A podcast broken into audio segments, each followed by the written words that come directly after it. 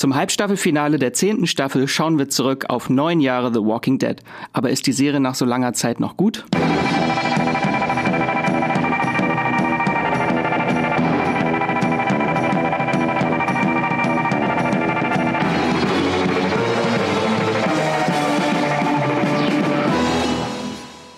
Herzlich willkommen zu einer neuen Folge von Streamgestöber, dem Moviepilot-Podcast, in dem wir uns für euch ins Gestöber der Filme und Serien begeben, die ihr bei deutschen Streaming-Anbietern finden könnt, sowie Netflix, Amazon, Apple TV Plus, Sky und, und, und, und, und.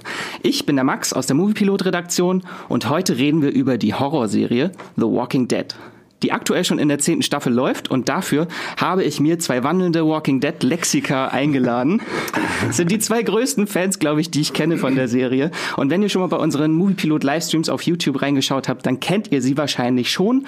Hallo Yves und Sebastian. Hallo, Hallo Max. Und äh, cooles, äh, coole Intro-Mucke, muss Sehr ja mal sagen. Geil. Ne? Erstmal fett abgedanced. Ich habe auch das erste Mal gehört, also geil. Das ist heute euer allererster Podcast-Auftritt, ne? Überhaupt. Absolut, überhaupt. Ja, ja, richtig. Ich bin auch ein klein bisschen nervös, muss ich ganz ehrlich sagen. Das also, erste Mal ohne Bild. Ja, ja, genau. ja also ich, ich war schon mal vor etwas über einem Jahr bei einem Kumpel auf einem YouTube-Podcast erzählt. Das heißt, da war kein Bild von uns zu sehen und wir haben uns unterhalten, aber das war so über Skype geregelt. Ich glaube, das kannst du nicht vergleichen. Aber das ist das erste Mal so richtig Podcast, Podcast mit so einem Mikrofon vor meinem Gesicht, finde ich irgendwie cool. Vielleicht sollten wir einfach eine Kamera hier reinstellen und dann genau. fühlen wir uns gleich ja. besser. Egal, ob sie aufnimmt Ich habe das Bedürfnis, andauernd in die Radiostimme über, äh, zu wechseln, aber das mache ich jetzt nicht. Vielleicht später. Ist ja auch ein bisschen nostalgisch, hier in dem Raum zu sitzen, weil hier hat alles angefangen. Das hier, Stimmt, ja. Das Podcast-Studio war mal das Livestream-Studio. Ja. Es war das Livestream-Studio und es ist nach wie vor der Raum, wo gerade deine Stimme auch auf Film, aber auch meine Stimme äh, auf Moviepilot zu hören. Genau, hier werden alle Stimmen eingefangen. Alle ja. Stimmen. Deswegen heißt dieser Ort auch praktischerweise a quiet place. Damit wir alle so ruhig sind. Damit genau. draußen alle ruhig sind, wenn sie wissen, oh, das, das Recording-Schild ist an. Und bevor wir natürlich unsere, über unsere aller Lieblingsserie reden, schmeißen wir uns ins Streamgestöber. Und deswegen frage ich euch, was habt ihr zuletzt gestreamt? Sebastian, möchtest du anfangen? Oh ja, ja, ich will unbedingt anfangen. Es gibt, es gibt wenige Serien, die ich sofort gucke, sobald sie online sind. Aber jetzt am Freitag habe ich direkt äh, die dritte Staffel The Dragon Prince, äh, Prinz der Drachen auf der Deutsch, Drachen, genau. äh, geguckt. Hammer, Hammer, Hammer, Hammer. Also ich finde, diese Serie ist ja sowieso seit ich die angefangen habe, die ist unglaublich. Super Fantasy, super Charaktere, sieht einfach unglaublich auf, aus. Und man, redet, man wirft dieses äh, Wort ja immer viel irgendwie um sich. So, es ist, glaube ich, wirklich eine der progressivsten Kinderserien, die ich so kenne. Also wie die auch so mit äh, Diversität umgehen, wie die mit Homosexualität umgehen, wie, wie die auch Menschen mit Behinderungen da einbinden. Es ist unglaublich und wie gesagt, die Geschichte ist toll und unbedingt gucken. Ja, das sagt unsere Community, glaube ich, auch. Die gibt der Serie nämlich eine 7,7 bei das. leider nur 118 Bewertungen. Also viel zu wenig. Viel zu wenig. Könnt ihr auf Netflix, äh, sollt ihr unbedingt bingen. Prinz der Drachen. Äh, und Yves, was hast du geguckt zuletzt? Aber ich habe eine Serie geschaut, die jetzt schon äh, leider seit einer Weile abgesetzt ist. Aber das war eine Serie, wo Sebastian sehr, sehr, sehr viel Überzeugungsarbeit sehr, leisten sehr, sehr viel. Äh, musste. Ich weiß auch gar nicht, warum jetzt so im Nachhinein, weil die Serie hat sich sowas von in mein Herz gespielt. Es handelt sich hierbei um Ash vs. Evil Dead. Ich bin ein großer Fan von von der Evil Dead Reihe von Sam Raimi, obwohl ich auch sagen muss, dass das Remake gar nicht mal so schlecht war. Aber meine Güte, gerade jetzt im, äh, äh, im modernen Zeitalter, wo gefühlt jedes Franchise nochmal eine Fortsetzung kriegt, nochmal eine Neuauflage kriegt und es häufig meiner Meinung nach nicht funktioniert, und äh, man das Gefühl hat, die alten Charaktere so ein bisschen in Schatten zu stellen. Ash vs. Evil Dead ist alles, was ich an Army of Darkness und Evil Dead 2 liebe, nur mit einem äh, höheren Budget, mit noch neuen, coolen Charakteren, mit äh, einfach ganz viel Bruce Campbell, ganz viel Slapstick, ganz viel Blut, äh, einfach also wenn man Evil Dead Fan ist, glaube ich, muss man's gucken. Es ist perfekter Fanservice, ja. aber auch noch weiter gedacht. Ja, ja, ja. Also sie ruhen sich nicht darauf aus zu sagen, okay, wir haben Bruce Campbell und wir machen so ein bisschen 80s Blätter Horror-Kram, sondern ja. sie erfinden auch wirklich eine gute weiterführende Story. Das fand ich auch sehr, sehr cool. Jede Staffel gibt's was Neues und jede Staffel stellen sie auch was Neues mit äh, der Figur von Lucy Lawless an, was ich ganz mhm. äh, spannend fand. Äh, ich, ich war begeistert, ich war begeistert von neuen Figuren, von der alten Figur, von den Set Pieces, den Action-Set-Pieces, den praktischen Effekten. Einfach Sam Raimi steht oben drauf und äh, das merkt man. Äh, falls ihr es noch nicht gesehen habt, äh, falls ihr auch so spät zur Party seid wie ich, äh, Gönnt's euch. Besser später Könnt als ihr nie. auf Amazon Prime Auf gucken. Amazon Prime, genau. Lohnt sich, lohnt sich, meine Güte. Ist auf jeden Fall eine der besten Horrorserien des letzten Jahrzehnts. Also bei uns bei der Community auch hat die eine 8,0 bei über 1000 Bewertungen. Also danke Sebastian, dass du Yves zu seinem Glück gezwungen hast. Ja, ne? Ja, wirklich. Also, also danke. Da. Ich muss auch sagen, Sebastian ist sowieso äh, derjenige, der mich häufig dazu bringt, mehrere Serien zu schauen, weil ich bin eher so der Filmemensch, weil für mich ist eine Serie ein unglaubliches Investment, okay? Und wenn mich die erste Episode nicht huckt, ist das meistens schon, wo ich sage, ah, wirklich? Aber er hat es bei Stranger Things damals auch gemacht. ja, ich wollte es nicht gucken. Ich habe noch ein paar Serien in der Pipeline. Brooklyn, nein, nein, rede ich jetzt auch schon seit bestimmt einem halben Jahr drüber, dass wir das endlich mal gucken. Das schaffen wir noch, das schaffen Das wir noch. kriegen wir noch hin, ja. Und bei mir lief, äh, gestern habe ich die erste Folge von His Dark Materials geguckt. Eine BBC-Serie, die seit dem 25.11. immer montags bei Sky läuft. Die erste Folge ist eine Verfilmung von der His Dark Materials Buchtrilogie von Philip Pullman. Wurde auch schon mal der erste Band verfilmt, Der Goldene Kompass, damals mit mit, Daniel Nicole Craig Kidman auch und so, ne? Daniel Ja. Craig, genau. Ich kann mich kaum noch erinnern an Ich den auch Film. nicht. Aber, Ich fand den furchtbar damals. Also ich war, ich, war, ich, ich muss, daran, daran kann ich mich noch erinnern. Ich fand den irgendwie. aber wie ist die Serie? Also wie ist die erste Folge so? Also die fand ich richtig gut. Die sieht richtig schön aus. Also die Regie hat Tom Hooper äh, geführt, der Les Miserables gemacht hat und das Oh. nächste Musical-Meisterwerk Cats, das im Dezember startet.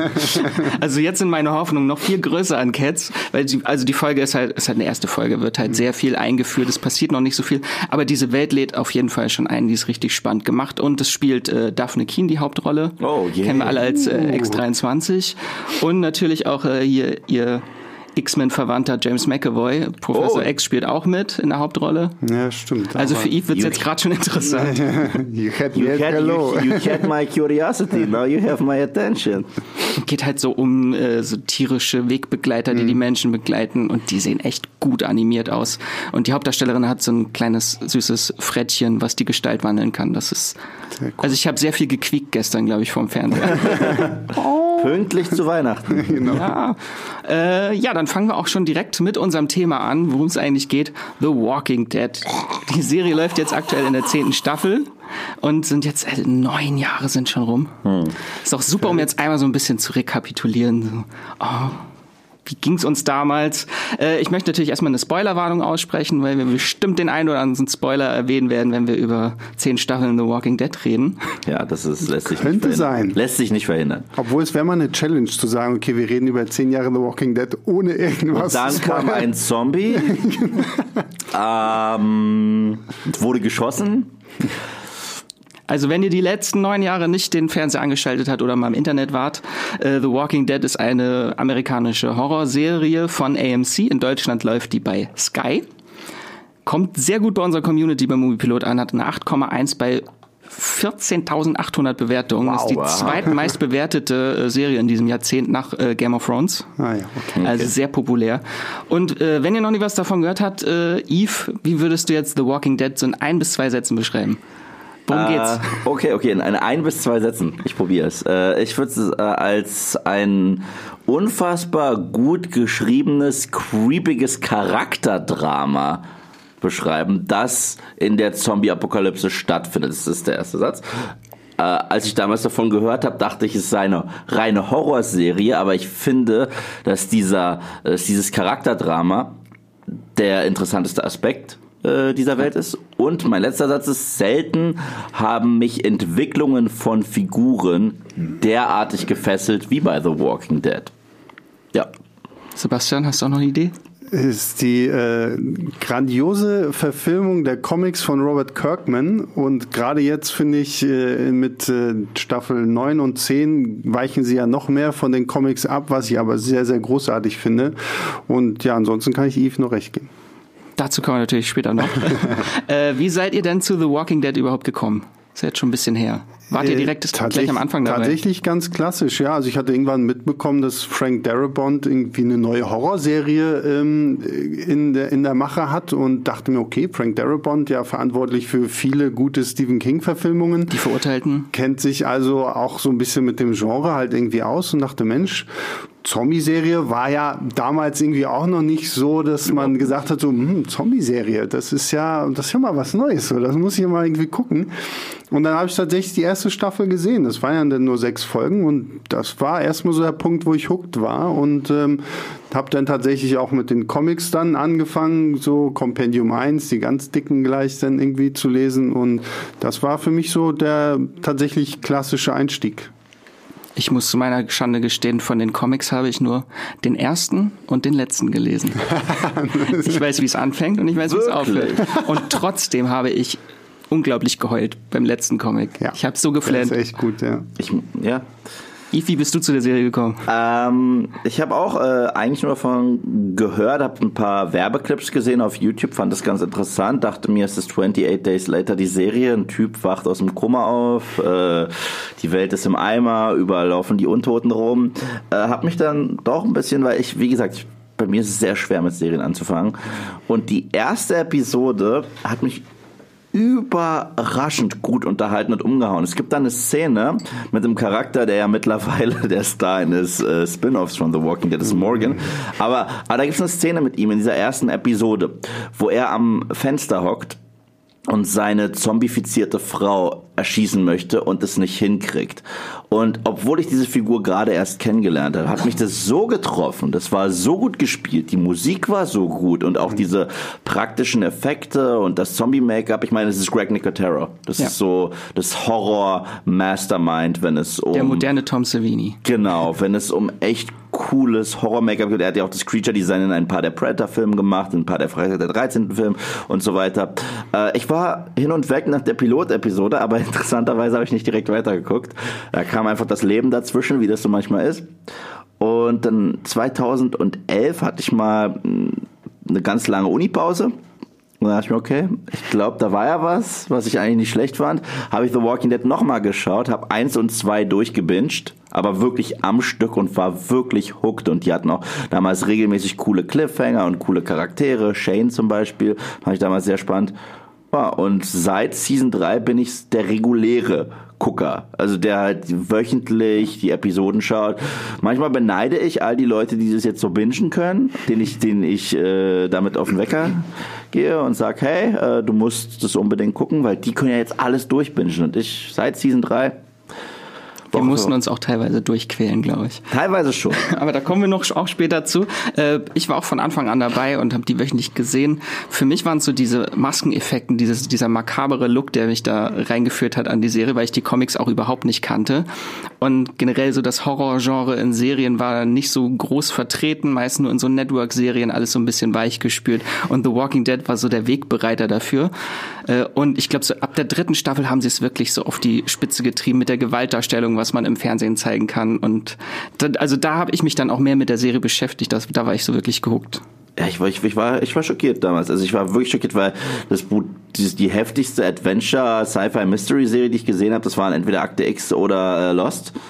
Aber bei The Walking Dead ging es dann schon, wie du richtig gesagt hast, in Staffel 3 ging es derartig grafisch zur ja, Sache. Da fing es an, dass die alle so langsam verrohren, die Charaktere der ja, Tod von vielen Hauptcharakteren gut, in der dritten sie, Staffel. Da war es dann wirklich der Horror-Horror, weil Akte mhm. X war ja, klar, es war Horror, aber es war halt mehr Mystery mhm. und Lost war halt nie wirklich Horror oder sowas. Richtig, obwohl ich in der ersten Staffel immer dachte, dass es darauf hinausgeht. Das stimmt, ja. Und äh, ich, ich, war, ich war positiv schockiert. Ich weiß noch, dass es dann, wir reden ja Spoiler-heavy, deswegen ist ja jetzt alles, ja, alles ja. fair. Achtung, Spoiler nochmal. Achtung, Spoiler nochmal. Walking Dead. Aber, Zu The Walking Dead natürlich. Okay. Als äh, Laurie gestorben ist. Ich glaube, es war in der vierten Episode der dritten Staffel, ja. wo sie, bei, wo sie ohne Anästhesie natürlich einen Kaiserschnitt bekommen mhm. hat.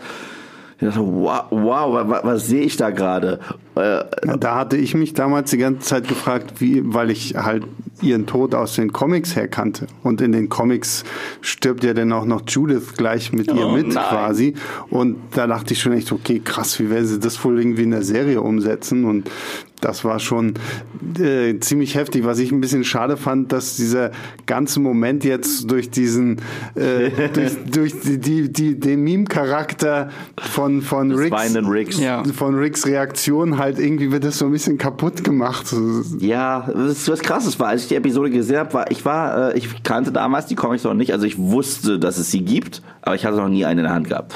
Und als ich diese Szene gesehen habe und auch ohne Witz das brillante Schauspiel von Andrew Lincoln in dieser Szene, äh, war war ich danach wirklich ein bisschen äh, psychisch aufgewühlt. Äh, Er hat ja das so gut gespielt, äh, dass auch seine Stimme so hoch wird und fiepsig und er sich fallen lässt auf den Boden. Das war der Moment, Komplett fertig. Ne? ja, das war der Moment, wo ich gesagt habe, okay, ich glaube, die Serie trifft mich jetzt noch mal auf einem ganz anderen Level als vorher. Und ja, seitdem gab es noch ein paar Momente in dieser langen, langen, langen Saga, die mich ähnlich äh, umgehauen haben. Ja, danke für die Vorlage. Genau zu dem Thema haben wir nämlich eine Sprachnachricht von einer lieben Hörerin, Oh. äh, die uns jetzt in dieses Thema reinleitet.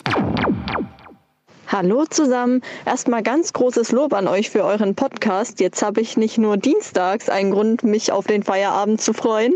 Meine Frage an euch, gibt es nach zehn Jahren The Walking Dead eine Szene, von der ihr sagt, die hat euch am meisten schockiert, dass die Serie so weit gehen würde? Bei mir wird das wahrscheinlich für immer Walker Sophia in Herschels Scheune und Look at the Flowers sein. Wie sieht's da bei euch aus? Ganz liebe Grüße. Dann natürlich erstmal äh, vielen lieben Dank für das Lob äh, und ihr könnt uns Liebe natürlich Grüße auch zurück. ihr könnt uns natürlich auch Sprachnachrichten schicken, da, wie das geht, äh, das könnt ihr in den Shownotes nachlesen oder unter www.moviepilot.de/podcast. Boah, ja, Look at the Flowers war auch, das war wirklich auch so ein Moment, so ich gedacht so, wow. Also da, da auch äh, äh, Hut ab vor Melissa McBride, so wie sie das gemacht hat. Wann war das? Staffel 4? Staffel 4. Das ist Staffel 4, ja. Ich tatsächlich mein schlimmster, also es gibt, wie Yves schon meinte, viele schlimme Momente irgendwie in dieser Serie. Ich glaube, so mein schlimmster Moment ist auch Staffel 4, äh, Finale. Äh, diese ganze Claimer-Geschichte, wenn Rick, um seinen Sohn und Michonne zu retten, diesem Typen einfach mal die Kehle durchbeißt.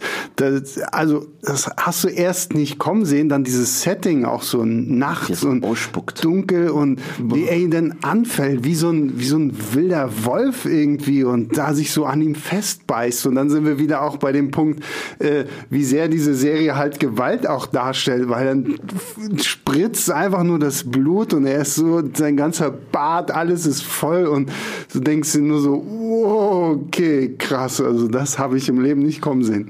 Ja, ich würde sagen, Season 4 ist sowieso eine meiner Lieblingsseasons. Also ich habe ja mal ein Ranking von allen Staffeln gemacht. Dass Season 4 nicht so weit oben war, lag wirklich nur in der ersten Hälfte, weil ich fand die ganze Nummer, wo auf einmal aus dem Nichts eine Grippe ausbricht, die fand ich ein bisschen bescheuert. Und da habe ich echt Punkte abgezogen. Aber mit diesem spektakulären Kampf vor dem Gefängnis, etwas, was wir in dieser Form noch nie gesehen haben, das, die muss ja auch sehr teuer gewesen sein, diese Ja. Episode, bis hin zu, äh, die Gruppe ist das erste Mal getrennt, muss sich wiederfinden und diese echt heftigen Einzelabenteuer, die sie da alle haben, bis sie bei Kannibalen ankommen. Äh, da gab es ein paar Episoden, die gehören zu den heftigsten Momenten. Look at the Flowers hat sie sehr richtig gesagt. Das ist eine Episode, ich habe mich wirklich dreckig danach gefühlt. Ich habe mich wirklich so gefühlt, als Ich glaub, wenn wir alle. Ja, als wenn ich eine Dusche gebraucht habe. Ich meine, man versteht absolut, warum Carol tut, was sie da tut. Und das ist ja auch ist es ich weiß, ist so schwer zu sagen, weil in dieser Welt wahrscheinlich, ne? Aber es war halt nach wie vor ein Kind. Und das hat das halt so creepy und so düster gemacht wie nichts bis dato, aber gleichzeitig gab es in Staffel 4 für mich auch den bis dato grafischsten Tod. Und das war als Herschel geköpft wurde vor den Augen seiner Töchter, seiner Freunde.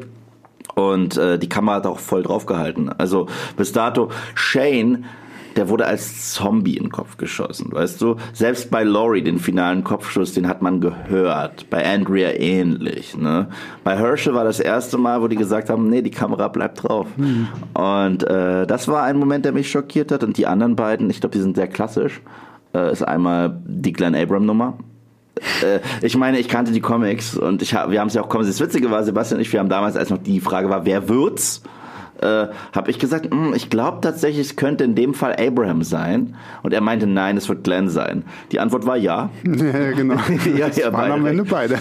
Ähm, das hat mich sehr schockiert. Also einfach nur, dass da auch die Kamera voll draufgehalten hat. Und das war auch eine Episode, die dich echt emotional aufgewühlt hat, wie sie am Ende da saßen.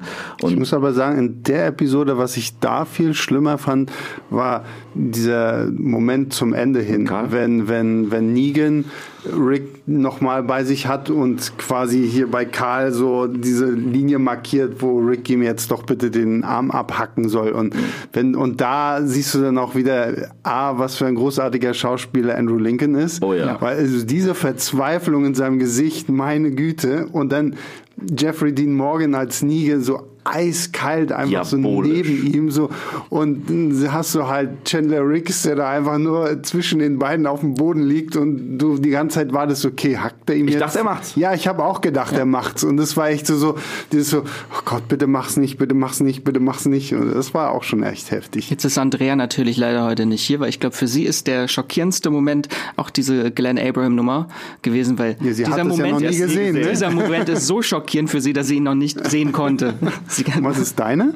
äh, jetzt habt ihr schon so viele vorweggenommen, aber ich, dann nehme ich äh, den Tod von Beth. Das Wollte war das erste Mal, dass Oh, ich ja. wirklich heulend vom Fernseher auf dem Boden lag, weil dieser, das, dieser Tod war so unnötig. Ja. Ja, und vor allen Dingen, ich fand's auch, also diese ganze Szenerie auch danach, so diese Slow Motion, wenn, wenn äh, Daryl mit ihr auf dem Arm da rauskommt und du siehst halt einfach nur Maggie, wie sie so innerlich einfach nur so komplett zerbricht. Genauso so. sah ich auch aus. Er ist, recht, er ist recht, wie hoffnungsvoll die da ankommen, ne? Ja. weil, weil, Ja. weil Michonne kam ja gerade mit der positiven Nachricht, Maggie, äh, Beth lebt und dann kommen die da an und den ersten, den sie rausgehen äh, sehen, das ist Rick, der einfach nur mit dem Kopf schüttelt und nichts sagt. Und dann sehen die schon eine verletzte Carol und wissen, irgendwas muss da passiert sein und wie Daryl da mit, diese, mit dieser Puppe, sie sieht halt wirklich aus wie so eine Ja. leblose Puppe im Arm läuft und das war auch eine Szene, äh, ich finde, Beth war auch ein Charakter. Ich mochte Beth sowieso sehr gerne, ein originaler Charakter für die Ja, Serie. absolut, ja. Und ich finde, Beth war auch ein Charakter zusätzlich, der, der sehr viel für die Entwicklung von Daryl Dixon gemacht hat.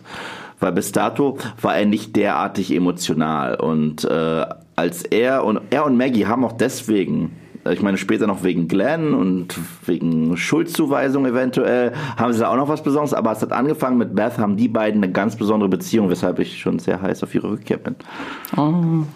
Äh, ja, also ich glaube, dieser Glenn Abraham-Moment war auch so ein F Moment, der für viele zu weit ging. Da gab es sehr viele Proteste, dass die Serie da zu grafisch war, dass das Auge rausploppt und der halbe Schädel. Ja Aber- gut, aber- aber, es ist halt, ne, es ist eine, eine, eine, eine richtige Comic-Verfilmung und ich meine, sie sind, haben sich da nun mal an die Vorlage gehalten und am Ende sind wir in einer Serie wie The Walking Dead, also Ich muss sagen, das war nicht mal, äh, weil, weil als da Leute geschrien haben, die Gewalt ist zu weit gegangen. Ich glaube, das ist nicht mal das, was die meinten. Weil ganz ehrlich, das war nicht das Brutalste, was wir hier in The Walking Dead gesehen haben. In Staffel 6 gab es eine Szene, wo ein Typ aufgespießt wurde und die Zombies ihn wirklich zerrissen und zerfleddert haben. Aber weil es eine Figur war, die uns relativ egal war, äh, ja, war es oder auch Sachen, oder auch Noahs Tod. ja, Noahs, Noahs Tod war War unfassbar, so war unfassbar grafisch. brutal. Aber ich erinnere mich halt an den ganz bestimmt. Das war der Bruder von Spencer Monroe, wie der gestorben ist. Das war unfassbar brutal. Das war bis dato, glaube ich, das brutalste, was die Serie je gemacht hat. Wirklich, du hast gesehen, wie der aufgerissen wurde, wie in so einem George äh, Romero-Film. Ne? Und auf einmal äh, passiert halt etwas derartiges mit Glenn. Glenn, dem Herzlichsten. Ich glaube, was, was die Leute gestört hat, war die Hilflosigkeit. Dass man zusehen musste. Aber genau das war ja so ein bisschen der Grund. Ich meine, unsere Helden mussten zusehen. Aber bevor wir... Weil Naja, und wahrscheinlich auch noch, weil es halt der zweite Kill war, so, ne? Also, das Nach war Abraham. Ab Abraham, sage ich ja mal, wurde ja noch relativ äh, normal irgendwie dargestellt, wie er ihn da Sprich dich kaputt, selbst. Kaputt manscht, aber dann äh, bei Glenn halt nochmal so wirklich voll drauf zu halten, das hat dem Ganzen halt nochmal die Krone aufgesetzt, ne? Weil im Comic haben wir ja nur den Tod von Glenn. Ja. Und das reicht ja auch schon. Und einen letzten Moment muss ich einfach nennen, weil wenn wir ihn nicht nennen, würde ich es falsch finden. Mich hat äh, letzte Season die äh, Pfahlszene erwischt. Die Oh hat ja. mich wirklich erwischt. Es lag nicht daran, dass die Figuren, die da am Zaun hingen, mir sehr, sehr viel bedeutet haben. Es gab klar, welche, die ich mochte, welche, die mir relativ egal waren. Highwayman, so. Aber die Umsetzung dieser Szene hat mich so getroffen. Da, da sind mir Tränen runtergekullert. Erstens, dieser Schock, da einen nach dem anderen zu sehen. Zweitens dann, wie immer zurückgeschnitten wird zum Fest, wo die Leute fragen, hey, hast du den und den gesehen? Ich so, oh, oh. Und dann äh, Siddiqs herzerwärmende Szene, wo er darüber berichtet, was passiert ist, wo wir die alle nochmal kämpfen sehen. Und gerade wenn wir jetzt darüber nachdenken, was letzte Woche passiert ist, macht es das noch heftiger. Ja, aber also wie gesagt, das war so ein Moment, auf den war ich vorbereitet halt stimmt, auch durch stimmt. die Comics und irgendwie man hat es kommen gesehen. Also wir wenn wir wochenlang drüber geredet. Ja, und ja. ganz ehrlich, wenn wir dann schon über irgendwas aus äh, Staffel 9 reden, dann tatsächlich finde ich den den den Ausgang von von Rick. Oh ja. Dieses dieses I found them und dann drückt er ab ich dachte, er wäre tot und das, das war das war schon irgendwie ziemlich heftig, weil ja ja, ich habe auch gedacht, jetzt ist er tot und du magst weg. Ja. Hast du es auch Also es war der größte Überraschungsmoment, glaube ich, den die Serie hatte für mich. Ja, also und es war halt auch emotional. Also gerade auch, dass sie diese ganze Szene äh, damit enden lassen mit einem Daryl Dixon, dem eine Träne runterläuft und der dann sich so ganz langsam und traurig umdreht und einsam und allein in den Wald geht und Michonne, die da in Zeitlupe zwischen Maggie und Carol zusammenbricht und schreit und weint und puh, also ja. das war schon das fand ich heftiger, muss ich ganz ehrlich sagen, als die, die äh, Pfahlszene. Für mich, ich, ich, äh, mich wäre es heftiger gewesen, wenn er, wenn er gestorben wäre. Das ist die Sache. Also die Szene an sich, als ich sie direkt gesehen habe, ich saß ja vor, äh, also vor dem Fernseher, habe meine Hände zusammengedrückt äh, und gesagt, bitte, bitte stirb dich, bitte Rettung per Helikopter, bitte Rettung ja. per Helikopter, bitte Rettung. Und es kam so, deswegen war ich sehr glücklich. Aber nichtsdestotrotz war diese Szene unfassbar emotional. Es ist auch, also je länger ich drüber nachdenke, es ist eventuell meine Lieblingsepisode der gesamten Serie. Ja, also da wurde alles nochmal zelebriert, auch dass sie nochmal Herschel zurückgebracht haben, Shane, Sascha. Ich fand, diese Episode hat alles, ja. alles einfach nur äh, gesessen. Und wir hatten, glaube ich, fünf Wochen Zeit, uns darauf vorzubereiten. Und ich habe mich emotional darauf vorbereitet, dass er stirbt. Also ich habe schon innerlich damit abgeschlossen gehabt und dann, nein, jetzt überlebt er doch. Das hat, das hat mich wirklich, äh, da habe ich auch geschrien vom Fernseher. Aber es muss ja zu einem deiner Lieblingsmomente der gesamten Serie geführt haben. Ich meine, kurz darauf hatten wir die Einführung ja. von einem ziemlich coolen Charakter, den, den wir bis dato schon kannten, aber es war noch kein richtiger Charakter, ne? Wagner? Wen meinst du denn? Judith! Judith Krause! Judy G! Ja. Ja, wie dass wir da diesen riesen Zeitsprung hatten und dann plötzlich sie mit dem Hut ihres Vaters mit dem Karl. Hut mit diesem kleinen Mini-Katana und dem Revolver noch dazu ist einfach sie ist einfach ein laufendes und wandelndes Easter Egg. Ich finde das cool. Wenn ich sie sehe, sehe ich Karl, Michonne und Rick. Aber sie ist ein cooles Easter Egg. Sie braucht noch eine Augenklappe. Der kleine, der kleine Dämon mit Schwert, wie sie jetzt heißt. Ja, genau. Tut mir krass leid, Judy, aber du brauchst eine Augenklappe. Aber um nochmal so ein bisschen die Serie Revue zu äh, passieren zu lassen, also sie war ja extre ist ja extrem erfolgreich, so ich glaube der Peak war so in der fünften, mhm. sechsten Staffel, mhm.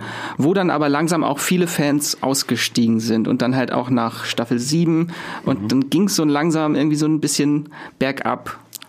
Ja. Wo war für Staffel euch? 8. ja, das war so, glaube ich, Staffel 8 war der Tiefpunkt der Serie, oder? Ja, es ist extrem witzig, wenn, wenn, wenn Leute darüber reden, äh, häufig über die Staffeln, die sie sehr stören, erwähnen sie Staffeln, die ich voll mochte. So, Staffel 5 ist eventuell eine eine meiner Lieblingsseasons, eventuell die zweitbeste für mich. Ich fand die großartig. Staffel 6 war ich auch ein Riesenfan ja, von. Überhaupt und, nicht. Und 7, wo Leute sich so beschweren. 7 war doch die, die ich, ich sehr mochte. 7 war die, wo Negan eingeführt wurde. Negan war die, wo Ezekiel eingeführt wurde. Ich finde, 7 hat sich auch sehr viel getraut. Weil das erste Mal war es nicht diese klassische Erzählweise, sondern wir haben Community hier, Community da.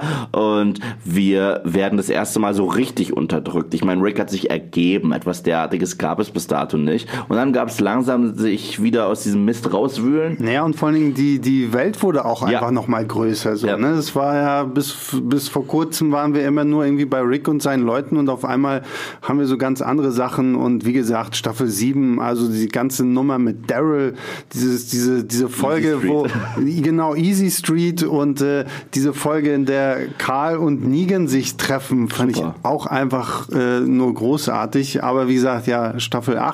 Also, also für mich persönlich äh, hatte diese Serie äh, zwei Tiefpunkte tatsächlich. Also das erste Mal bin ich nach Staffel 3 ausgestiegen. Da war ich okay. wirklich, da war ich wirklich. Ich mag die voll. Da war ich wirklich, also ich habe die dritte Staffel noch zu Ende geguckt, aber ich, da war ich irgendwie durch damit. Mir ging der Governor auf den Keks, mir ging vor allen Dingen Andrea auf den Keks ja, okay. und irgendwie viele tausend andere Sachen, dass ich irgendwann echt gesagt habe, Nö, ich, ich habe jetzt keine Lust. Ich bleib bei den Comics, weil die fand ich großartig und ich lese die Comics und damit war's das. Walking Dead für mich äh, Geschichte. Dann äh, lernte ich den äh, gut aussehenden jungen Mann äh, links von mir äh, kennen. Er meint mich. Genau, aber Max natürlich auch, aber der sitzt rechts. Der kam erst später. Genau, der kam erst später. Äh, und äh, da hat Eve tatsächlich das erste Mal äh, Pionierarbeit geleistet, mich dazu zu bringen, irgendwie doch wieder äh, Walking Dead zu gucken. Und es hat aber, glaube ich, auch so anderthalb, fast zwei Jahre gedauert. Ich glaube, ihn, ihn hat es wirklich erst überzeugt, dass er gehört hat, dass Jeffrey Dean Morgan gecastet wurde als Negan. Ich glaube, dann war das Interesse bei Sebastian Ja, ja, genau. Und so hoch, dass er meinte, ich muss aufholen. Und dann habe ich halt, hat Yves mir die DVDs ausgeliehen. Dann musste ich mich erstmal durch den leicht schweren Start von Staffel 4 boxen, bis dann die zweite Hälfte ja doch viel besser wurde. Und dann war ich halt wieder, dann war ich halt wieder voll drin. Staffel 5 war doch auch geil, oder? Staffel 5, 6, 7, alle mega geil. Dann kam halt 8, die irgendwie wirklich sehr traurig und dumm war. Und seit Staffel 9 ist ja wieder alles perfekt. Staffel 8 war auch für mich der einzige Punkt, wo ich je überlegt habe, auszusteigen. Weil es ist wirklich nichts passiert, das fand ich sehr schade. Ähm, ich, ich muss sagen, ich habe sie noch mal gebinged, ich tue mir sowas auch an. Und äh, ich finde, gebinged ist die Serie, ist Staffel 8 besser als Woche für Woche. es ist sie wirklich, weil äh, es passiert halt nicht so viel. Aber wenn du das als einfach einen reinen Krieg betrachtest und dann äh, mehrere Episoden auf einmal guckst, dann bist du mehr im Geschehen drin als und nächste Woche geht's weiter, peng, peng, peng und nächste Woche, weil, äh, es passiert halt nicht so viel. Das ist, glaube ich, auch so ein Problem. Bei mir war es so ab Staffel 6, weil ich das auch wöchentlich geguckt habe. Und ab da war so der Zeitpunkt, wo ich das dann nur noch so nebenbei geguckt habe, so während ich dann irgendwelche Hausarbeiten geschrieben habe. Dann lief das so nebenbei. Und dann mit dem Tod von Glenn, das war bis dato eine meiner, die letzte meiner Lieblingsfiguren. Und dann war für mich irgendwie raus. Ich wäre wahrscheinlich auch bei Staffel 8 ausgestiegen, hättet ihr mich nicht mit zu den äh, Livestreams mitgenommen, dass ich mich so gut damit. Ja, ja, ich bin sehr dankbar. Weil Ja dafür gut, aber ich meine, Staffel. dass man, das hat man ja auch irgendwie nicht riechen können, ne? weil so ein bisschen war das Vertrauen halt wirklich an diese Serie weg. Und dann hieß es, Mo, okay, sie merken es ja selber und jetzt wird der Showrunner ausgewechselt und sowas. Es klang immer so, als wenn so ein Fußballteam irgendwie fünfmal hintereinander verliert, dann natürlich wechseln wir den Trainer aus. Und so reicht das aus, um wirklich jetzt quasi so eine Serie dann noch wieder nach vorne zu bringen? Und dann war ja gefühlt irgendwie erste Folge Staffel 9 und man hat gedacht, okay, ja, die Ja. gute Angela King, die kann was Ja. und das hat sie ja wirklich auch, finde ich, bis jetzt äh, immer wieder bewiesen. Und da müssen wir immer Überzeugungsarbeit leisten, weil so viele Leute, Ja. die ausgestiegen sind, also sehe ich auch immer unter den Artikeln, es sind immer die gleichen Kritikpunkte, die sie jetzt auch noch anbringen. Ich glaube, die haben die neuen Folgen nie gesehen, dass sie sagen, ja, die Serie wiederholt sich ja ständig immer. Dass die kommen irgendwo hin und dann fällt es wieder zusammen und dann gehen sie woanders hin. Was ja schon nicht mehr seit Staffel 6 passiert ist eigentlich. Ich Nein. meine, Alexandria ist das feste Zuhause. Und Noch. Noch, ja. Aber ja, hier, äh, Staffel 9 hat, die Se hat der Serie wirklich, wirklich frisches Leben eingehaucht. Und ich hätte nicht gedacht, dass das möglich ist. Für mich war der größte Verrat an The Walking Dead, der begangen wurde, der Tod von Carl Grams. Staffel 8. Ja, da- das, das war auch der Punkt, wo ich, ich war so enttäuscht. Das war unser Moment, wo die Serie zu weit gegangen Ja, ist. ja, ja, ja. Also sie ist nicht so weit gegangen, was Brutalität angeht, aber ich dachte mir, ist es euer Ernst? Das ist Karl. So, das ist, das ist Ricks Motivation. Und ihr könnt doch nicht Ricks Motivation jetzt wegnehmen. Weil jetzt existiert er wirklich nur noch, um zu sagen, we got stuff and thanks. Und das war's. Und äh, auf einmal war er weg. Und da dachte ich mir, hm, interessiert mich jetzt, wie dieser Krieg zwischen ihm und Negan ausgeht, wirklich jetzt, wenn Karl nicht mal mehr da ist. Ja, vor allem, was ich auch gut fand, äh, das hat man ja auch in, überall in Kommentarspalten und so gesehen, so nach dem, ja, wenn Rick Grimes weg ist, dann ist The Walking Dead tot, so, weil klar, ich meine, er ist seit, äh, Hat das Eve nicht auch gesagt? er ist seit Staffel 1. Du, ich glaube, das haben wir alle an irgendeinem Punkt gesagt, weil er ist nun mal seit der ersten Folge. Wir sind mit ihm in dieser Welt aufgewacht und wir sind mit ihm durch diese Welt äh, geritten und haben gelitten und keine Ahnung was. Und das war schon krass zu hören, denn okay, Staffel 9, Folge 5, tschüss, ciao, auf Wiedersehen. Ich meine, es war schön zu hören, dann, dass es halt irgendwann jetzt noch die tolle Trilogie geben wird.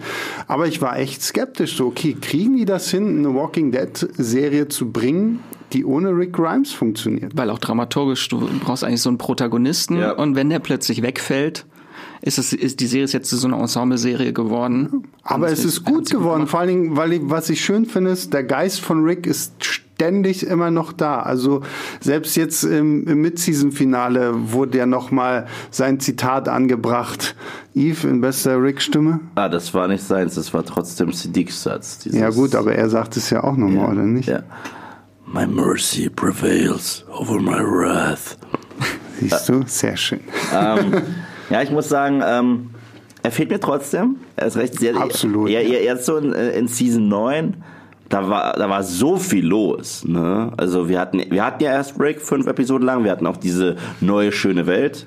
Dann hatten wir die Einführung der Whisperers, Zeitsprünge und so weiter. Das heißt, es blieb kaum Zeit, um irgendwie zu überlegen, hey, ich vermisse eigentlich Rick. Aber in Season 10, finde ich, gibt es ein paar Episoden, die nicht klasse sind, obwohl die Season immer noch sehr gut ist. Und jedes Mal, wenn ich so eine Episode habe, dann frage ich mich, wo ist eigentlich Rick? So, also und sein Geist lebt ja immer noch so über, schwebt über der ganzen Serie genau, den genau. Ereignissen, wird immer erwähnt. Finde ich auch, also was ich sehr gut finde, ist nicht nur, dass Sebastian sehr richtig gesagt hat und auch du, dass das er, man ihn immer noch spürt in der Serie.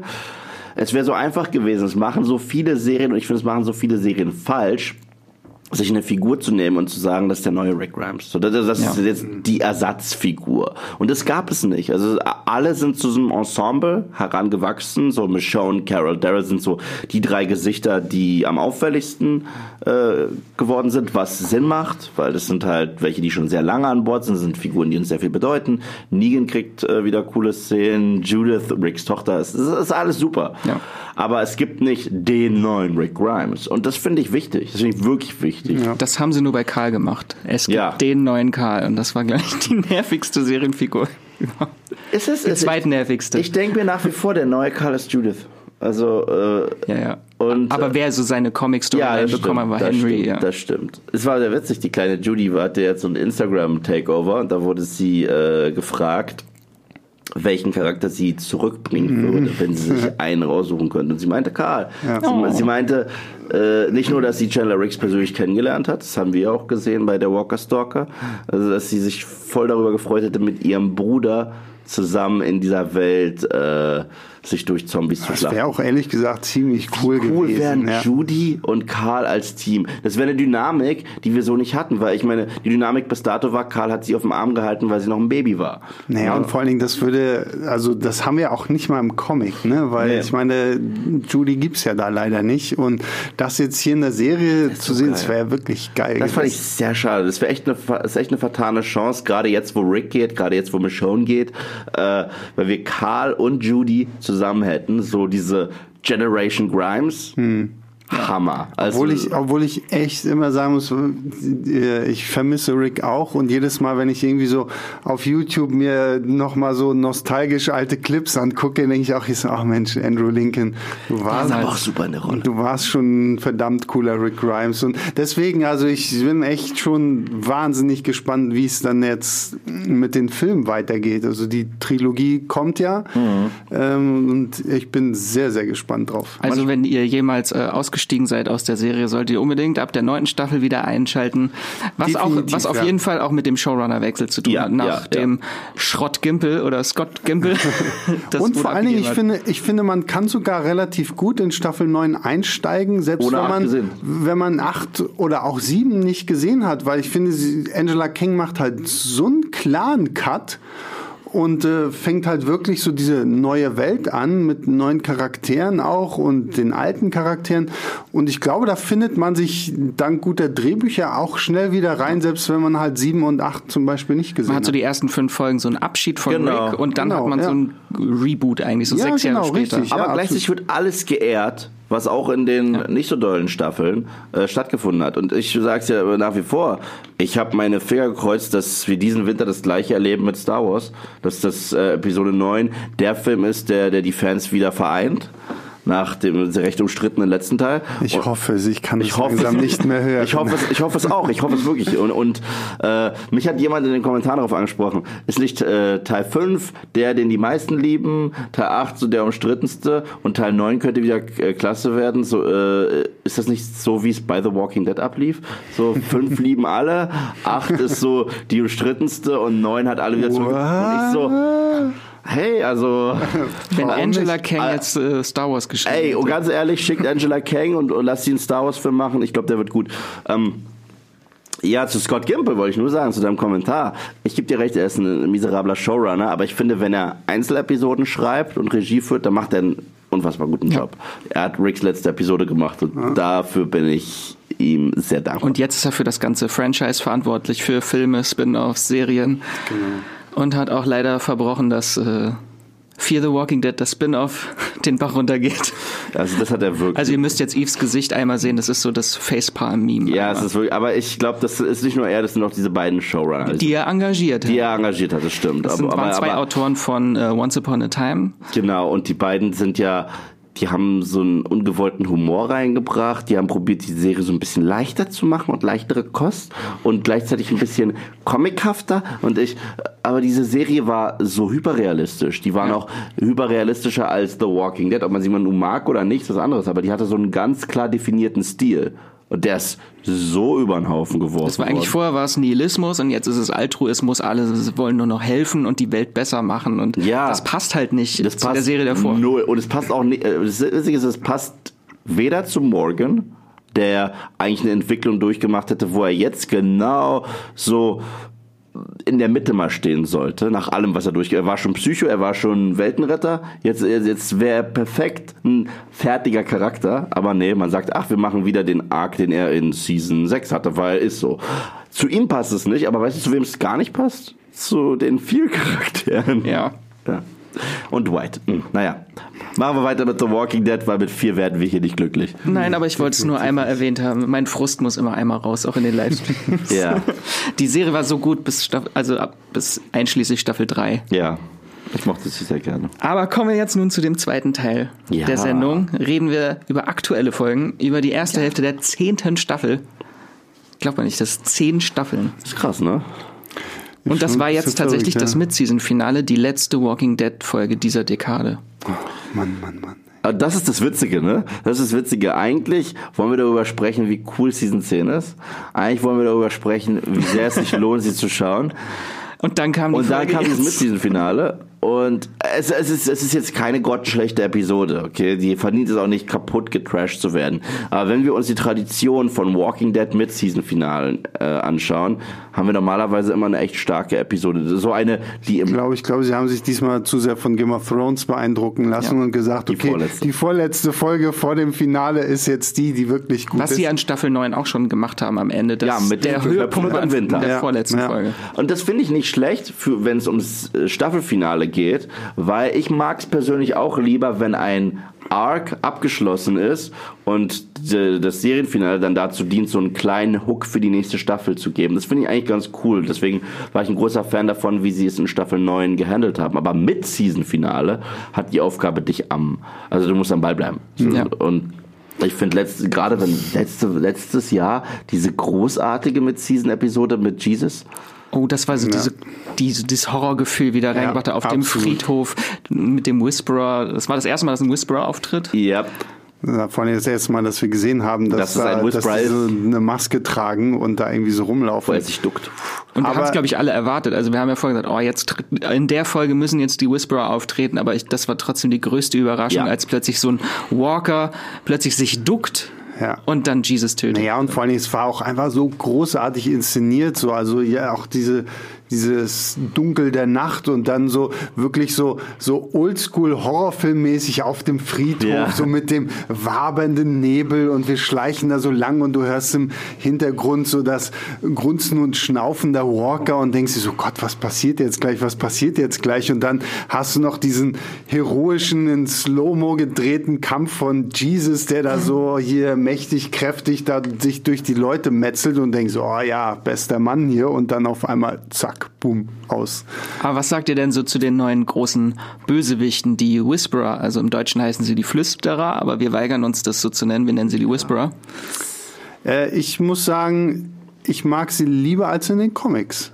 Die- also die, die ganze Story-Arc in den Comics der Whisperer finde ich tatsächlich irgendwie ein bisschen sehr gehetzt. Willst du einmal kurz erklären, was überhaupt die Whisperer sind? Die Whisperer sind äh, die Skin Freaks, Hautfreaks, wie sie auch, glaube ich, in der Serie genannt werden. Äh, eine Gruppe rund um die mysteriöse Alpha, die sich äh, die Haut der Untoten anziehen und die Untoten quasi äh, verehren, quasi als etwas ja fast schon Heiliges eigentlich. Sie nennen sie in der Serie immer die Guardians und schätzen das ja auch irgendwie, wenn sie dann selber irgendwann mal so ein äh, Walker werden. Aufstiegen. Genau, Aufstieg. ja. Und äh, ja, das ist jetzt quasi der nächste große Big Bad und ja auch verantwortlich in Staffel äh, 9 für zahlreiche Tode und ein, eine gruselige ähm, Grenzziehung. Und ich, wie gesagt, also um es nochmal zu sagen, ich finde sie in der Serie sehr viel besser, weil sie sie sehr viel stärker ausbauen. Also gerade jetzt in Staffel 10, Folge 2, diese komplette ähm, Alpha-Folge, wo wir wirklich auch so ein bisschen mehr über sie erfahren und gerade auch, wie sie ihren riesen Beta gefunden hat, finde ich sehr viel besser. Ja, und das ist die erste weibliche Bösewichtin in der Serie. Also hat lange gedauert und ich finde sie wirklich phänomenal Es gespielt gab von. Dawn. Ja. Es gab Dawn. Nein, das zählt nicht. Samantha Morton, äh, die, was hat sie alles mitgespielt? Minority Report und jetzt auch äh, Fantastische Tierwesen hat sie auch mitgespielt. Und also ich finde, sie macht die Rolle wirklich, sie bewegt sich halt so, tänzelt immer so rum irgendwie beim Sprechen. So ihre Gestik, Mimik ist auf jeden Fall sehr eindringlich. Ich bin auch ein Riesenfan. Ich bin ein Riesenfan der Whisperers. Äh, Sebastian hat es schon gesagt, sie sind wesentlich besser in Szene gesetzt als in den Comics, weil in den Comics sind sie da und dann sind sie weg. Und Genau. wirklich, also die Whisperers sind da, um einen interessanten Arc für Negan zu haben Ja. in den Comics, der ziemlich cool ist. Äh, aber selber haben sie nicht wirklich viel Persönlichkeit. Sie sind da für Lydia und für was das alles mit Karl anstellt und so weiter. Aber sie sind nicht wirklich interessant. Die Idee ist interessant, aber aus der Idee wurde erst was Interessantes in der Serie gemacht. Ähm, sowohl Alpha als auch Beta toll gespielt, toll geschrieben. Die sind auch erstmals wieder richtig gruselig. Also es, gab lange keine gruseligen Bösewichte. Ich glaube, seit den Kannibalen Ja. gab es etwas derartiges nicht mehr. Ähm, Also Angela Kang hat so den Horror wieder zurückgebracht Genau, das in die ist wirklich Serie. Horror. Also das ist das Gefühl, auch die Art und Weise, wie die äh, miteinander interagieren, ist nicht die, diese Art von Kriegsführung, die wir jetzt gegen Negan hatten, weil das war einfach Action. Nichts gegen Action, aber das ist halt was anderes. Und äh, jetzt bin ich aber an einem Punkt und ich weiß nicht, ob ich mir damit Feinde mache. Ich, ich, ich, ich habe die bis jetzt durchgehend genossen. Ich finde Samantha Morton super als Alpha, ich finde Ryan Hurst super als Beta. Aber jetzt bin ich langsam am Punkt, wo ich mich zumindest von Alpha verabschieden kann. Ich finde, wir haben jetzt alles gesehen, was man von dieser Figur sehen kann. Sie ist kein Negan. Das bedeutet, ich, man, niemand sieht für sie eine Zukunft in dieser Serie, dass sie eventuell mal eine, äh, ein Antiheld wird. Im Leben nicht. So. Wenn sie zusammen mit Negan jetzt durchbrennt. Genau. Oh, das neue Pärchen. Wir shippen ab jetzt äh, Oh, Negan und Nalfa. Alpha. Nalfa, Nalfa. genau. Alpha. Die das New Sanctuary gemeinsam aufbauen. König und Königin. Aber ich, ich, ich bin jetzt wirklich, äh, deswegen, das ist so ein bisschen meine, äh, meine Frustration mit der äh, Episode, die wir gerade hinter uns haben. Ich bin so felsenfest davon ausgegangen, dass sie stirbt. Und es Ja. wurde so viel aufgebaut mit ihrer Tochter, mit dieser neu eingeführten Figur Gamma, mit äh, Kräftemessen, mit Beta, mit Negan in der Gruppe. Und das alles hat wozu geführt? Zu nichts. Ja, das, da hatten wir da in der, in, in der Folge davor im Movie Mhm, Pilot Livestream ja eigentlich noch so eine schöne Diskussion, wer wie stirbt, wie könnte das aussehen. Alle und, Fäden laufen jetzt und- dahin. Und, und man und irgendwie, und irgendwie waren wir alle so der Meinung, wie cool wäre es irgendwie, wenn, wenn Beta neben der toten Alpha steht und halt irgendwie einfach Krieg ausruft und Ja, dann ja. Schwarzbild-Cut fertig. Und jetzt dieses Mid-Season-Finale mit dieser komischen Falle. Also ich fand es allein schon wieder so blöd, dass so eine, so eine Carol ohne nachzudenken hinter Alpha herläuft, dann alle anderen auch ohne nachzudenken ihr hinterherlaufen. Und dann äh, Eve meinte das gestern zu mir so, Mensch, da hätte man eigentlich nur noch Benny Hill Musik hinten äh, drüber packen sie müssen. durch so. den Wald. ja, Ja, dann hätte so. es echt irgendwie super gepasst. So. Carol, Carol mault sich sogar zweimal wie bei Benny Hill Ja. und steht wieder auf. Also das war wirklich so so ein Moment, wo ich dachte, ah, da hatten wir tatsächlich coolere Ideen. Ja, Ja. ich habe es auch, glaube ich, in äh, meinem Recap zu der Folge genannt, dass die Autoren jetzt plötzlich alle Figuren zu suizidalen Lemmingen irgendwie gemacht haben, die alle einfach in so eine Grube reinlaufen. Ja. Ich verstehe. Es das- schreit auch keiner und sagt, nein, Ja, lauf nicht genau. hinterher. Ganz ehrlich, äh, Alpha hat ja erstmal wieder ihre komische Velociraptor-Pose gemacht und die Augen zu, zu gehabt und, keine Ahnung, die Sonne auf ihre Glatze hat scheinen lassen.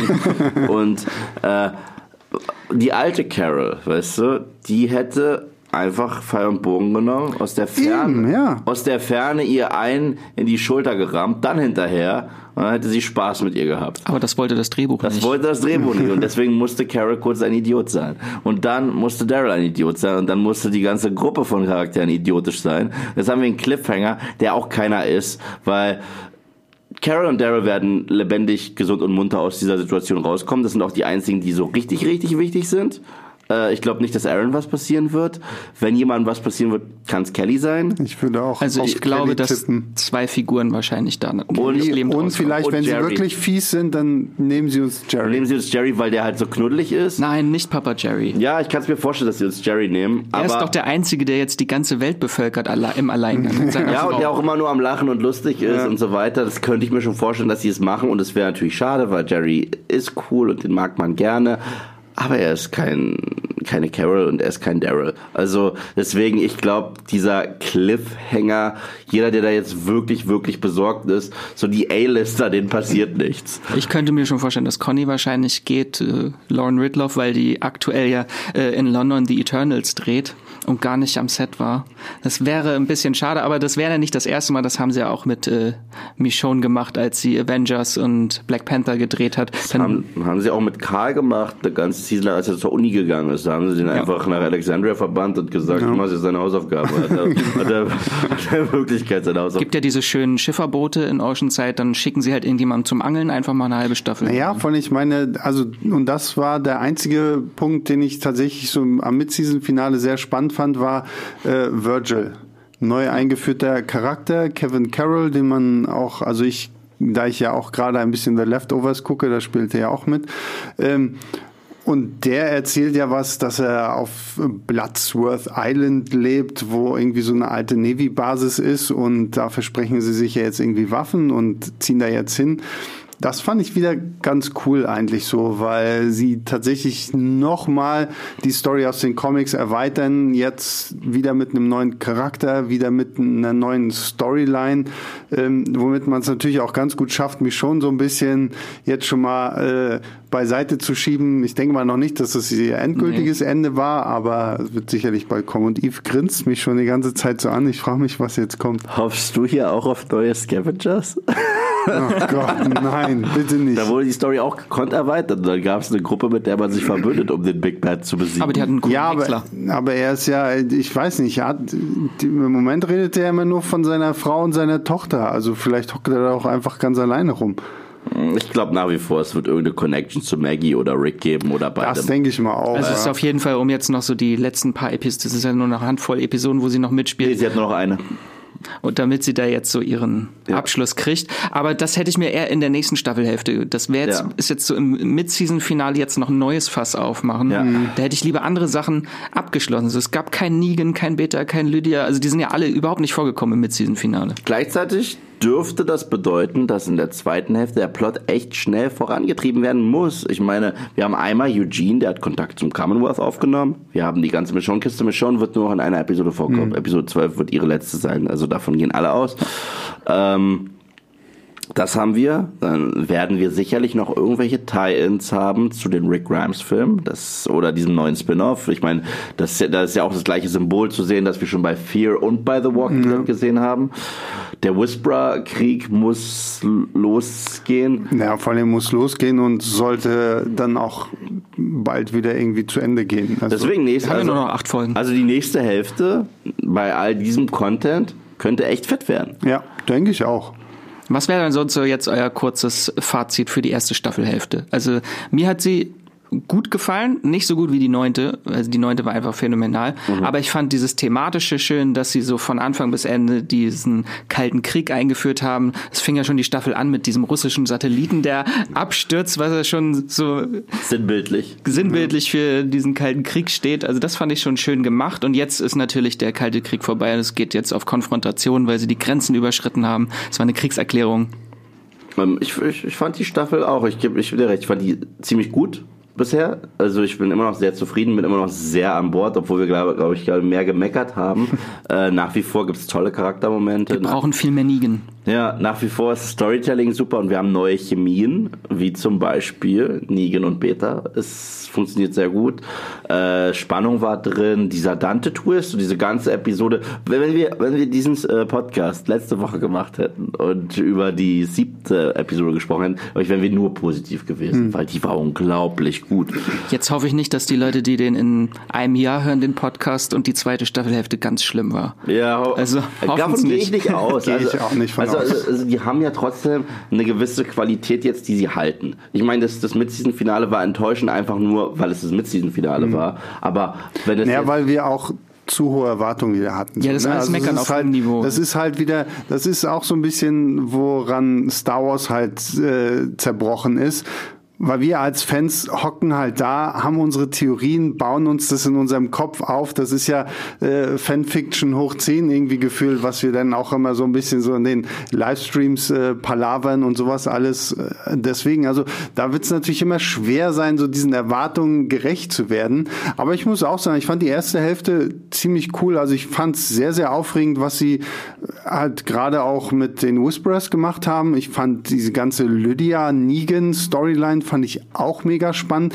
Ich finde auch diesen neuen Whisperer Gamma, die ja jetzt, wie wir alle wissen, mhm. Mary heißt, das finde ich auch sehr, sehr spannend. Ich hoffe nur nicht, dass sie irgendwie zu sehr in diese Dwight-Schiene mit ihr rutschen, dass sie jetzt dann halt irgendwie so Doppelagentin ist, die unserer Gruppe hilft, aber auch irgendwie noch für Alpha mitarbeitet. Zur Not so. wird sie zu viel abgeschoben, da kommen die ganzen Ja, genau, da landet sie dann auch noch und dann können sie irgendwie Kumbaya singen oder so. Ja. Ähm, aber so muss ich sagen, ich bin gespannt drauf. Klar, das Halbstaffelfinale war jetzt nicht das, was ich mir erhofft habe, aber wie ich schon meinte, so alles, was wir wir uns jetzt noch erwarten können, verspricht eine sehr, sehr spannende zweite Hälfte. Ja. Und nächstes Jahr wird, glaube ich, sowieso ein sehr großes Walking Dead-Jahr. Also es ist ja zehn Jahre Walking Dead und das Franchise wird unglaublich erweitert nächstes Jahr. Im Frühjahr startet das zweite Spin-off jetzt schon nach mhm. Fear the Walking Dead, das jetzt auch einen Titel hat, äh, World Beyond. World Beyond. Ohne, ohne irgendwas Dead. Ja, heißt es nicht The Walking Dead ja, ja, genau, World ja. Beyond? Ja, also das a, ist, glaube ich, so der, Story. Ja, äh, ja äh, also ich, ich wie gesagt, ich fand, der Trailer sieht, sieht eigentlich ganz nett aus. Ich bin vorsichtig. Es wird so eine Coming-of-Age-Geschichte, genau, also ich weiß nicht, Ton. wie viel Spaß mir das macht, Teenies zuzuschauen, wie sie rausgehen und sagen, guck mal, da ist ein Zombie. Äh, was ich cool finde, ist halt, dass die in der Community leben, wie wir sie bisher noch nicht kennen. Das erinnert wirklich ans Commonwealth der Comics. Die sind halt extrem hochentwickelt. Die haben Schulen, die haben Jobs, die haben äh, Technologie. Das ist unglaublich interessant. Und da wurde ja schon drauf angespielt mit diesem Jadis-Charakter. Und da wurde auch schon drauf angespielt in Fear the Walking Dead Staffel 5 in einem der wenig anständigen Momente dieser Staffel. Äh, ich guck's mir an. Ich werde fair sein. Hm. Aber ich bin jetzt, also wenn du mich jetzt ehrlich fragst, Eve, na, bist du hype auf die neue Walking Dead Serie? Nö. Ne, geht mir ähnlich. Vor allen Dingen, ich habe halt so ein bisschen Angst, dass es am Ende auch wieder das gleiche sein wird wie die Mutterserie, nur jetzt halt mit Kids.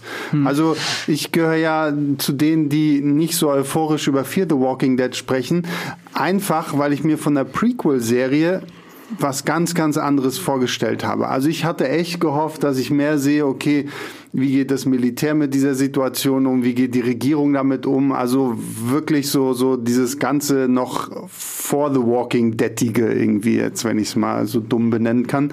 Ähm, und irgendwann war Fear the Walking Dead für mich halt auch einfach nur The Walking Dead 2.0 mit halt mit anderen Charakteren. Und in Texas. Und in ein bisschen anderen Setting. Und jetzt bei der Kids-Serie, sag ich mal so, frage ich mich das halt auch. Also ich habe wirklich so das Gefühl, dass sie diesen zweiten neuen Teaser, den sie jetzt rausgebracht haben, extra bestückt haben mit dieser Hubschrauber-Szene und dieser äh, Dame, die da aussteigt, äh, um da so ein bisschen mehr so zu sagen, okay, hier, wir, wir bringen euch noch was ganz, ganz Neues, Aufregendes und äh, bringen das alles zusammen.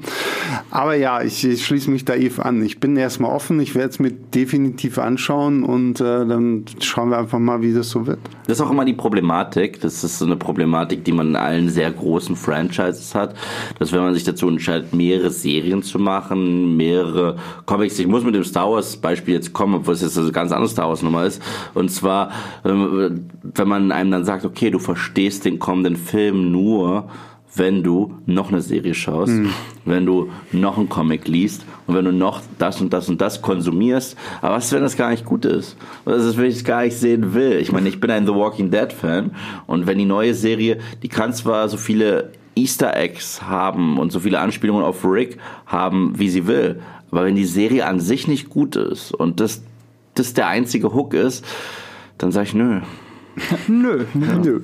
äh, aber noch eine Frage. Glaubt ihr, dass die Mutterserie The Walking Dead bald äh, enden könnte? Also sie ist ja immer noch eine Comic-Adaption und wir gehen jetzt langsam äh, dann ab der elften Staffel in die wirklich letzte Storyline der Comics rein. Ob die Serie darüber hinaus äh, fortbestehen kann oder ob es auch ein guter Zeitpunkt ist, das abzuschließen.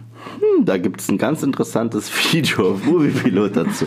Nein, äh, ich, ich würde es gut finden. Also so sehr die Serie jetzt gerade auch wieder echt super ist. Staffel 9 war super, Staffel 10 ist im Gesamten auch echt gut.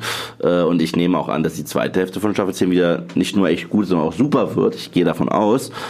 Äh, aber alles braucht ein Ende. Ich glaube, ja. ich glaube, ich, das Schlimmste, was einer Serie passieren kann, ist nicht, dass sie ein schlechtes Finale hat. Was noch schlimmer ist, ist, dass sie irgendwann dich einfach nicht mehr juckt, hm. weil, weil sie einfach zu lange läuft. Und irgendwann sagst du dir, es hat ja eh kein Ende, ich schalte ab. Hm. Und ich finde, The Walking Dead hat etwas Besseres verdient. Das läuft gerade so gut. Und zwölf Seasons würde ich voll in Ordnung finden. Ich würde auch. Zwölf Seasons würde gut passen, weil dann könnte man in Season 11 diese ganze Commonwealth-Geschichte genau. irgendwie noch starten. Dann könnte man halt irgendwie, werden sie das sicherlich ja irgendwie mit äh, Fear the Walking Dead und The World, nee, World Beyond irgendwie noch. Ohne The. Ja, genau, ohne The. Ähm, vermischen irgendwie, weil vielleicht gibt es da dann noch irgendwie für Staffel 12 Möglichkeiten für Crossover-Geschichten. Muss sich ja auch immer noch fragen, wie die Rick Grimes äh, Filme damit reinspielen und sehen wir ihn tatsächlich irgendwie zum Serienende von The Walking Dead irgendwie im Finale nochmal wieder, was ich sehr äh, befürworten würde. So. Ähm, deswegen, also ja, wie ich schon sagte, also ich hätte auch irgendwann lieber ein Ende, als dass es halt noch irgendwie, keine Ahnung, 15 Staffeln lang läuft oder so. Weil auch viele Charaktere sich dann auch irgendwie in ihren Entwicklungen wiederholen. Mhm. Äh, und ich würde, also ich würde auch Staffel 12 wirklich super als Endpunkt finden, so, wenn die Mutterserie zu Ende Ende ist, man kann ja immer noch rüber hinausgehen und man kann Spin-offs und Miniserien, was sie alles geplant haben. Also Aber ich finde Spin-off-Serie mit Judy G. Ja, das auf die, jeden Fall. The Adventures of Young Judy G. So, dann äh, schließen wir damit mal The Walking Dead ab. Äh, und bevor wir uns. The Walking Dead. Tschüss, The Walking Dead. Bis, bis äh, Frühjahr 2020. Nee, bis, ist, bis, bis wieder Videos auf YouTube. Ja, aber die Serie an sich ist Frühjahr 2020. Und bevor wir uns aus dem Podcast verabschieden, wollen wir noch mal äh, aufs Wochenende schauen. Und jeder von uns hat noch mal Tipps äh, für euch zum Bingen und Streamen mitgebracht. Äh, Sebastian, möchtest du anfangen? Was, was soll man am Wochenende unbedingt. Ja, nachdem ich jetzt schon so von äh, The Dragon Prince geschwärmt habe, bleibe bleib ich mal bei, bei animierten Kram. Äh, Bojack Horseman. Yay. Die erste ja. Hälfte der leider letzten Staffel ist ja jetzt schon auf Netflix. Ich glaube jetzt auch schon knapp einen Monat oder so. Ja. Ähm, aber Leute, unbedingt gucken. Und wenn ihr es noch gar nicht kennt, umso besser. Dann könnt ihr das ganze Wochenende dafür nutzen, irgendwie die komplette Serie äh, durchzubingen. Zumindest jetzt bis zu dem Punkt. Ähm, Bojack ist super. Das ist auch tatsächlich so eine Serie, die ich Eve zu verdanken habe. Äh, der da auch so ein bisschen äh, mich für begeistert hat. Und wie gesagt, es ist großartige Charaktere. Der Humor ist manchmal so bissig böse, aber auch extrem gut. Es ist trotzdem es so merkwürdig animierte Tierwesen sind, ähm, man hat sofort zu jedem irgendwie einen Bezug und äh, leidet mit denen mit, freut sich mit denen mit. Ja, auch sehr düstere und menschliche Themen wie Depression, Absolut, Alkoholsucht. Ja, also Ja. es ist wirklich eine, ja, ja. Es Das ist ein Drama und das ja. ist krass. Das hätte ich nicht gedacht. Ich dachte, ich finde nämlich nichts ist schlechter als der Trailer zur ersten Season von BoJack Horseman. Der verkauft diese Serie sowas von falsch. Mhm. Du hast das Gefühl, du guckst dir da jetzt eine äh, Sitcom an, wieder aller oder eine, eine Cartoon-Comedy wie Family Guy oder so. Und es könnte halt nicht weiter davon. Ja. Nichts gegen Family Guy, es ist einfach was ganz anderes. Und es ist halt ein äh, ernstes Drama. Und spätestens, ich glaube, das war Episode sieben oder acht in der ersten Season äh, fällt halt die Maske dieser Serie. Ja. Du siehst, es ist eine Serie, die dreht sich um Depression. Das ist halt der Fokus, Depression. Und unfassbar stark, ja. Ja, und jetzt auch, was sie jetzt in der letzten, in der ersten Hälfte der letzten Staffel anteasern, für, für das, was da noch kommt, mega gut. Also, Also das Finale startet am äh, 31.01.2020 und dann die letzten finalen Folgen. Ist auch eine der äh, besseren Serien dieses Jahrzehnt. Die hat bei Moviepilot tatsächlich eine 8,9. sehr gut. Verdient. Absolut Verdient. Yves, äh, was hast du als Tipp mitgebracht? Ich hoffe, ich kriege den Namen gerade wieder richtig hin, aber ich probiere es einfach mal. Spielzeuge, das ist unsere Vergangenheit. Das war unsere Vergangenheit. Das war unsere Kindheit. Das war unsere Kindheit. Spielzeuge, das war unsere Kindheit, siehst du wohl. Ähm, The Toys That Made Us. The Toys That Made Us. Das ist äh, eine Doku-Serie, interessanterweise. Ich lag gestern, ihr hört es wahrscheinlich eh schon an meiner Stimme, ich bin ordentlich angeschlagen und freue mich auch schon auf mein Bettchen. ähm, ich habe gestern so ein bisschen auf Netflix rumgesappt. Man, man zappt ja mittlerweile trotzdem. Und da hat mich einfach so ein großer Leonardo-Kopf angegrinst von den Turtles. Da dachte ich mir, okay, ich mag die Turtles. Und dann gab es da irgendwie so eine Doku-Serie zu den Spielzeugen wirklich unserer Jugend, erst recht meiner Jugend. Und My Little Pony zum Beispiel. mh, ja, nicht ganz, aber äh, Turtles war definitiv ein Teil meiner Kindheit, äh, der Teil meiner Kindheit. Ich war ein Riesenfan und da habe ich mir nur die erste Episode angeschaut. Hat mir mal gezeigt, wie verrückt die Idee eigentlich hinter den Teenage Mutant Ninja Turtles war. Da waren die beiden Comic-Autoren, wie ihnen diese Idee kam, wie das zu einem Franchise wurde, wie diese Marke explodiert ist, wie auch der Live-Action-Film, der allererste von 1990, der erfolgreichste Independent-Film aller Zeiten damals war.